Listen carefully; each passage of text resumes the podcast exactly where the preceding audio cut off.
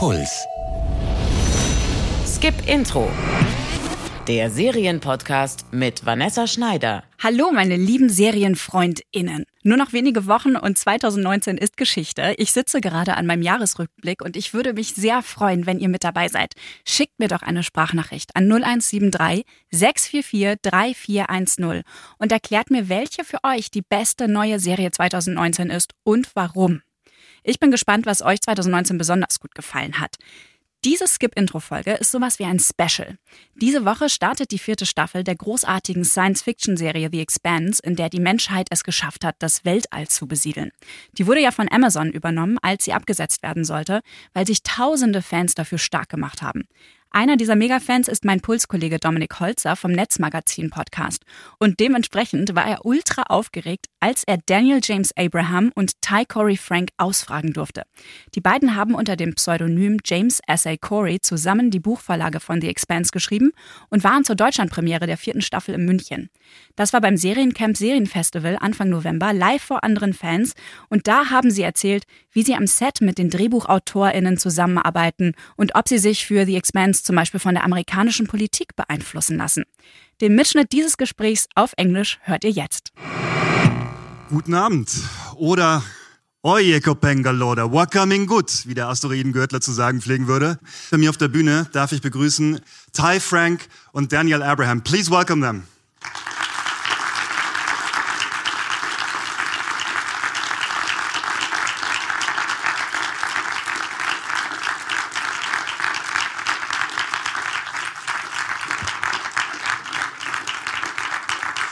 I guess before we dive into season four a bit more, I would like to check with the audience who actually has read the books that the show is based on. Hands up, it, there's already eight of them out there. Who read all eight of them? Or up to four. I mean, up to this one. From what I understand, every season of the show is based on one book. More or less? Wibbly wobbly, timey wimey, but yeah, sure. In, Um, in that in that in that vicinity. Guys, as you could see while I was asking the question, my hand was down. I haven't read a single book.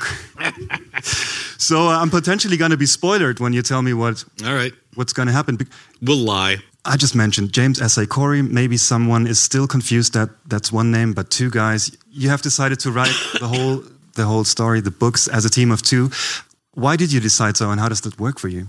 Well, I have a uh, thing about how you make a book satisfying for a reader, and that is that you you meet their expectations, and the best way you can meet their expectations is by setting them, and the best way you can set them is by who wrote the book. You know, Daniel Abraham, my my real name, um, writes epic fantasy, and no matter how good the expanse is as space opera, it's kind of crap epic fantasy. There's no elves. There's no. Uh, it Your made- epic fantasy doesn't have elves. also true, but so with the new genre that we were writing in, it seemed it like it made sense to spin up a new name too. What is that genre, anyways? I heard space opera about the stuff you do. I heard hard sci-fi. What would you call it? No, we're not. We're Squishy Hardish? soft. yeah. hardish. The joke is that we go for a Wikipedia level of plausibility. when we were talking about it, when we first talked about the books, we talked about space opera. We talked about that kind of sense of grand adventure, but also the the the human, emotional, sentimental part that uh, comes with the opera. You don't want to lose that. Something that I did not know until recently was that the whole story, well, world, story verse, whatever you call it, wasn't even intentionally made for a book in the first place. It was something completely different. Why don't you tell, tell us a bit about that? Yeah, initially it was supposed to be a, a video game. That was a million years ago, but a friend of mine asked me to help her write up a pitch for a company that wanted to develop a, a video game. And I came up with the sort of the basics of what was the expanse and uh, they didn't move forward with it because it was going to cost like a hundred million dollars. How much is the series costing? Well, yeah. Uh, but apparently these guys didn't have that much money. Amazon has lots of money. Ju- they'll, they'll loan it to you. Just ask them. and then that didn't work. So I, I did a couple other things with the same material, uh, ran it as a tabletop game for a while. I came into it when it was a tabletop role playing game. I came into it. Ty had moved to Albuquerque, New Mexico, which is where I live, and was running a, a tabletop role playing game in Santa Fe for a bunch of the writing community up there. But I had a new kid and I couldn't go up to Santa Fe. So he very kindly ran an instance of the game in Albuquerque for uh, me and my wife and his wife. And I saw that he had done all the world building and he had this story already constructed. And I'd written uh, like six books. I kind of knew how to write a book. I thought it would be fun if we wrote a book and sold it for pizza money. And now here we are. Still enjoying your pizza. Uh, There's oh. a lot of pizza involved now. So, guys, um, tell me, where's the difference from, I guess, writing for a tabletop game compared to writing a book and, uh, well, right now, writing for a TV show? Uh, I mean, they couldn't be more different. Yeah. Uh, transcribing a tabletop role playing session is a terrible book. It's a completely different way of information control.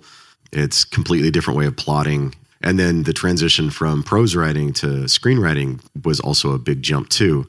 Unfortunately for Daniel, who had written 47 novels at that point, it was a it was tricky to to learn. I uh, I hadn't written as many novels, so it was a little easier for me to sort of make the jump to screenwriting. But uh, it's hard. Ty is is absolutely right. Um, it was much more of a struggle for me figuring out what the parameters on screenplays are and what the what is supposed to be in on the page and what isn't supposed to be on the page. When you're writing prose, it's the last thing that happens between you and the audience. There's not there's not a an extra step in there. And with screenplays, it's there's a gazillion steps between what you write on the page and what actually shows up on the screen and there are hundreds of people who are going to be involved in that translation process. It was not easy for me. I wonder who in the audience is familiar with tabletop role playing games. Hands up if somebody has some experience with that. More than read the books. Actually. So it's the kind of you sit around the table, roll dices, uh, have sheets to fill out stuff on, and there's one game master reading out the whole story kind of thing. Well, there's one who uh, plays the part of kind of the narrator, who who is the one with the God's eye view of the world, and then the rest of the folks are are players who try to navigate through whatever the problems are, and you know screw up whatever plans the game master has. That's How much of that is still in the TV show? Uh, not a ton. Uh, actually, I mean, you see, there's some. Obviously, uh, Daniel played in the game, and and uh, in the first book, he wrote the character that had the same name as his character in the game, although they're very different. You actually see more of the original uh, RPG uh, setting in the in the TV show than you do the the tabletop game. Yeah, there's little pieces of all of it still in there. Not only did you write the books, you're also executive producers for the TV show.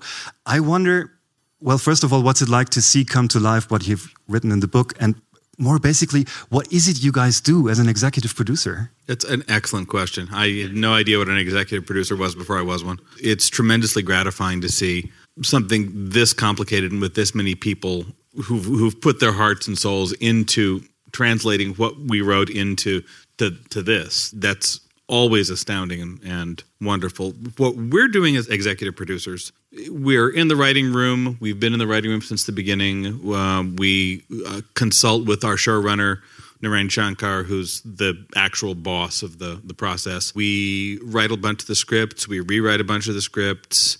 Um, Ty has spent about all of the hours there are on set keeping an eye on the the changes that are getting made on set to make sure it doesn't break anything in the story. We've been in the editing bays with the editors. Uh, we've been in meetings with the visual effects folks to make sure they all have the idea of what it is we're trying to do with the shots. And um, and really, the kid that I had, I couldn't go up to Santa Fe for the the role playing games. I still have her. I haven't gotten rid of her yet. So uh, Ty has been much more available to be on set and kind of be the the on set producer for that. So So when you're on set watching what happens there, has there ever been a moment where you were like, okay, this is not how I intended it to be? Yeah, sure, of course. Um, I often produce scripts that I've written, but because there's only a couple of us that do on-set producing, I often produce scripts that somebody else has has written. But either way, the page you know that the writer created and the story that they told there goes through some evolution between the writing process and what actually winds up in front of a camera. The, a director is involved. Directors have opinions and and have things that they want to do. Uh, actors have opinions and things they want to do. And occasionally you get some counter argument on the way things should go. Uh, the nice thing is, uh, in TV, the writers are the boss. So ultimately, the showrunner has the final veto. Um, and he and I work closely together. So if I think it's too crazy, I can get on the phone with him and say, tell the director to do what I told him to do. Can you give me like an example where that happened? The nice thing about at least our production is everybody respects everybody else's part in the process. And I work closely with the directors. So uh, we've had a lot of conversations before we ever get to camera. So once we get to camera, if we have a disagreement, we usually just talk it out. And almost always you come to some sort of equitable arrangement. And usually they have a, a perspective you hadn't thought of. And sometimes their ideas are better than yours and you should you should listen. Still, these people are working with something that you came up with in the first place, like the whole world building that you did. I mean, I'm amazed by all the physics that you applied into the story, the, the biology. I mean, what's it like? What does it feel like to travel with high G? What does it uh, feel like to grow up in low G and have long limbs and everything? Where did you come up with that? Did you do a lot of research by yourselves? Did you have many experts who helped you on that? Well, we really built the series out of the things that we were already enthusiastic about. I have a biology degree. Uh, This is Cool. this is literally the only professional application I've ever had for it. Ty was studying astronomy and the bodies in the solar system long before this was even a, a setting for the video game. Um, so it was built from things that we were already fans of. So that takes away some of the need to make specific research goals. There have been a few things we had to, to get help on to, to figure out some specific thing. And with that, we tend to go to people who know more than we do. How often did that happen in the process? Four or five times? Yeah, not very often. Yeah. Uh, Eight books, four or five times? Yeah, f- well, they were hard problems. there, there's probably a lot of times we could have gone to other people. We just don't care that much. But uh, there had been a couple times where I wanted to be specific on something which had a specific answer, and I didn't know the math because I'm bad at math. Things like, uh, you know, how far apart the rings are inside that uh, ring space that you see them flying through. I asked a friend of mine. I said, if there's 1,373,000 kilometer rings on the inside of a million kilometer across uh, sphere, how far apart are they? And he said, that's actually not a trivial math problem. uh, so he, he did the math and, and told me. Uh, we also, I recently asked an astrophysicist friend of mine to give me the breakdown on exactly what happens when a, a star collapses into a black hole, what you would see as an observer. And that was for the most recent book. So there's things like that. Not only the physics and the biology are amazing about the book, I think. What The Expanse stands out for, especially, is the very diverse cast, you would call that in the show, but also all the characters that are in the books, I guess, too. They're um, not the white males you would expect from a science fiction. I mean, save Captain Janeway, save Ellen Ripley, but there's so many, especially strong female characters in the story. Bobby Draper, um, Camina Drummer, of course, Madame Avasarala, Naomi, of course. How did you develop these, and where did you get inspiration from for them? Well, we know a lot of women. Yeah. Yeah, I mean, I don't know. what do you say? Uh, in both of our cases, our wives are um, better educated and more successful than we are. So, I mean, uh, my wife's a, a PhD engineer. His wife is a medical professional, uh, or or was in, uh, until recently. So it's not like it's not like we don't know amazing women. so it's easy to write about amazing women because you're surrounded by them. It's it's not that hard. Uh, and and I mean, part of the mandate that we had going into this, there's a lot of ways that the Expanse is a love letter to the science fiction we grew up with. That was written in the '70s, the the Larry Niven and the Robert Heinlein and Alfred Bester. And one of the things that happens as you grow older and you revisit those things that you loved when you were young is you start seeing all their flaws and like all the things that maybe you didn't notice when you were 12 because you just weren't that smart yet. And one of the things that dates some of those projects uh, is the, the racism and the misogyny. So when we were doing this, part of what we were trying to do is get the feel of those projects back, but without the parts that bump us now. Let's take Bobby Draper.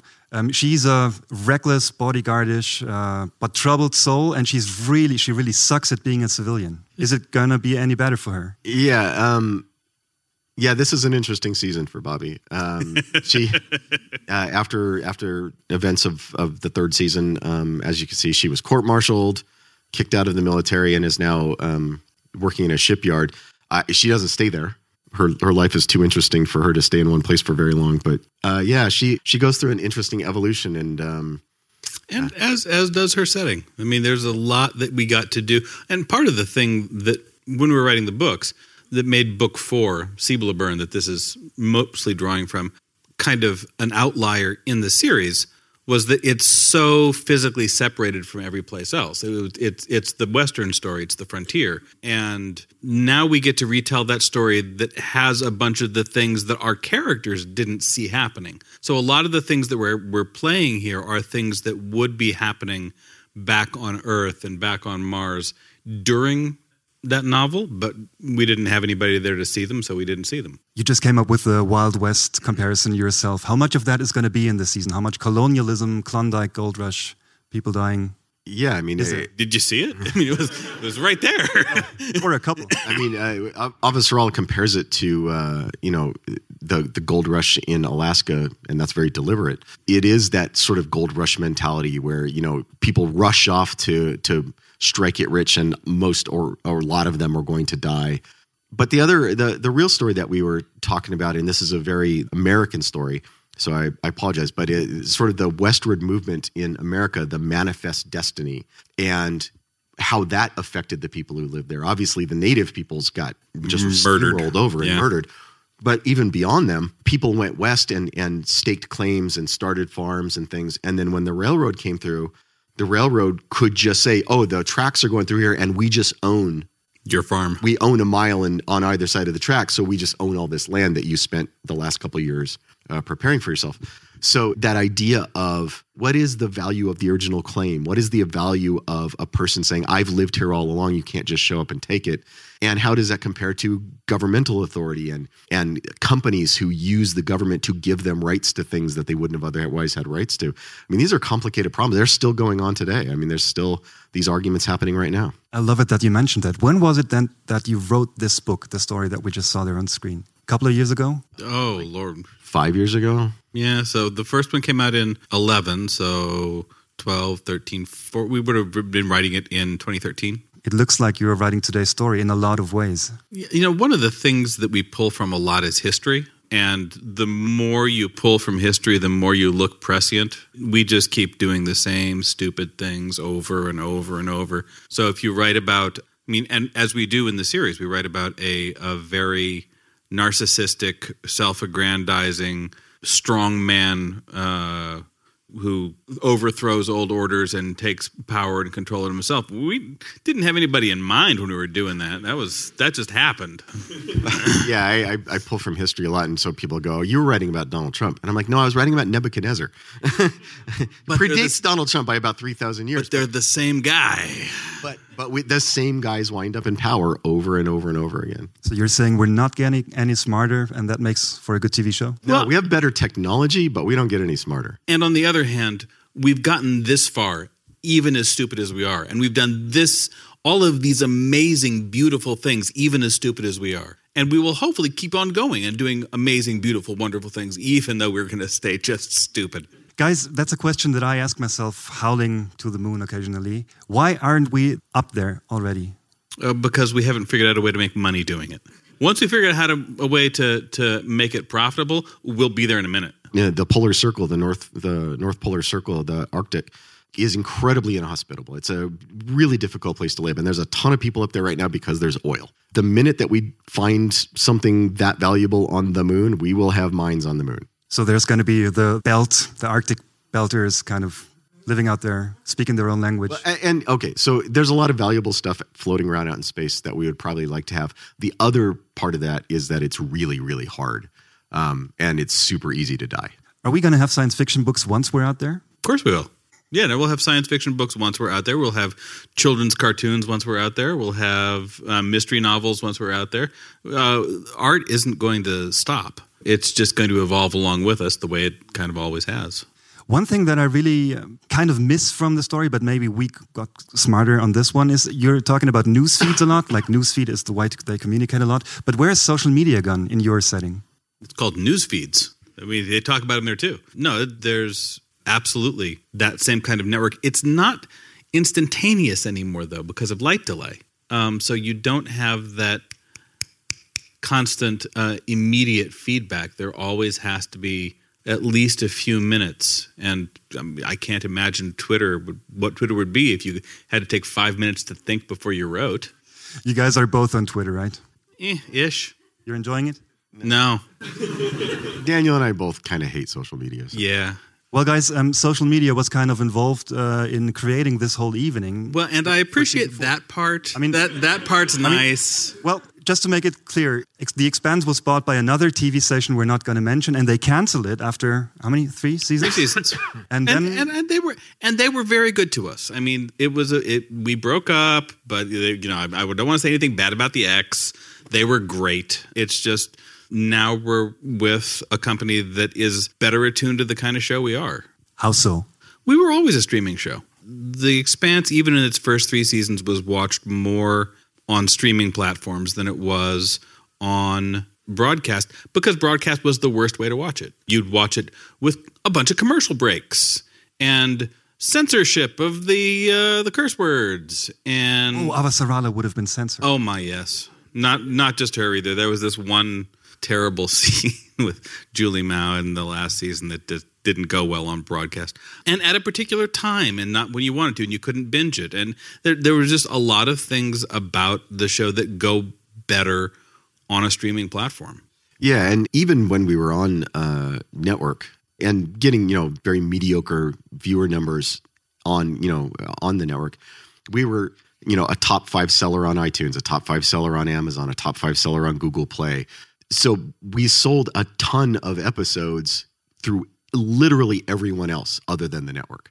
So it doesn't surprise me that one of those places wanted the show. Yeah, I mean, and, and the network would be like, okay, we would like to make money too. It's like, uh, can't help you. That, that's that's that's harsh. So let's just quickly, briefly get back to that one special situation where you know you're writing nine books, you have that contract, but your your show is being canceled after three. How was that for you? Like that that one moment where it wasn't clear. Well, it was, you know, a bummer. I liked working with a lot of those people. We were all hugging and trading phone numbers and promising to keep in touch. It was like graduating high school. You know, it was, it was like, oh, we're all, uh, totally going to keep it. Oh, I love you, man. We're, let's all get together and trash the gym. And that was, that was, um, but on the other hand, you know, we, three seasons is also incredibly lucky to have. If we had only had that, it still would have been, um, a tremendous gift and more than most people even get to have. So I mean I can't I can't be bad about that. Is there going to be a season nine?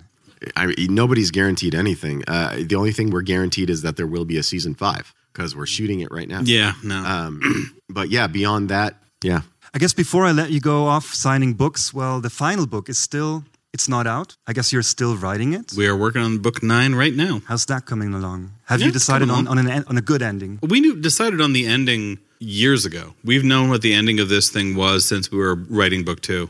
The last line, the last scene, we've known what we were aiming for the whole time. So yeah, we're we're we're doing what we intended to do. Will Naomi and Holden live happily ever after? That would be telling. We'll, uh, okay. Guys, what are you up to next? What are your plans for the future? Uh, 25 hours in airports and airplanes. Yeah. Well, and then Ty's going back to be the on-set producer for a couple more blocks of the show, and I'm going to talk to uh, our showrunner about the script work that needs to be done, and we're going to get back into that. And once the Expanse is done, we're also under contract for another uh, space opera trilogy after the end of the Expanse in a completely different part of kind of space opera as a, a playground, not related to what we've done before. So we've got a few years in us yet. Is that going to be a a books or a TV show? Oh, it's going to be books. Though, hey, maybe a TV show. I don't know. We know people in the industry. Thank you so much. Big round of applause for Ty Franck, Daniel Abraham, James S.A. Corey. Thank you so much for coming. The Expanse Staffel 4 gibt's ab dem 13. Dezember bei Amazon Prime Video zu sehen. Thank you so much. Live beim Seriencamp Serienfestival in München Anfang November James S.A. Corey alias Daniel James Abraham und Ty Corey Frank, die beiden Autoren der Buchvorlage von der Science-Fiction-Serie The Expanse. Ich freue mich von euch zu hören. Was waren für euch die besten Serien 2019? Ihr könnt mir schreiben an podcast.deinpuls.de und natürlich auch sehr gern eine Bewertung für Skip Intro abgeben. Wenn ihr jetzt direkt auf den Abo-Button klickt, dann verpasst ihr auch nicht den Jahresrückblick. Bis zum nächsten Mal. Fortsetzung folgt. Jede Woche neue Serientipps. Auf deinpuls.de slash skipintro.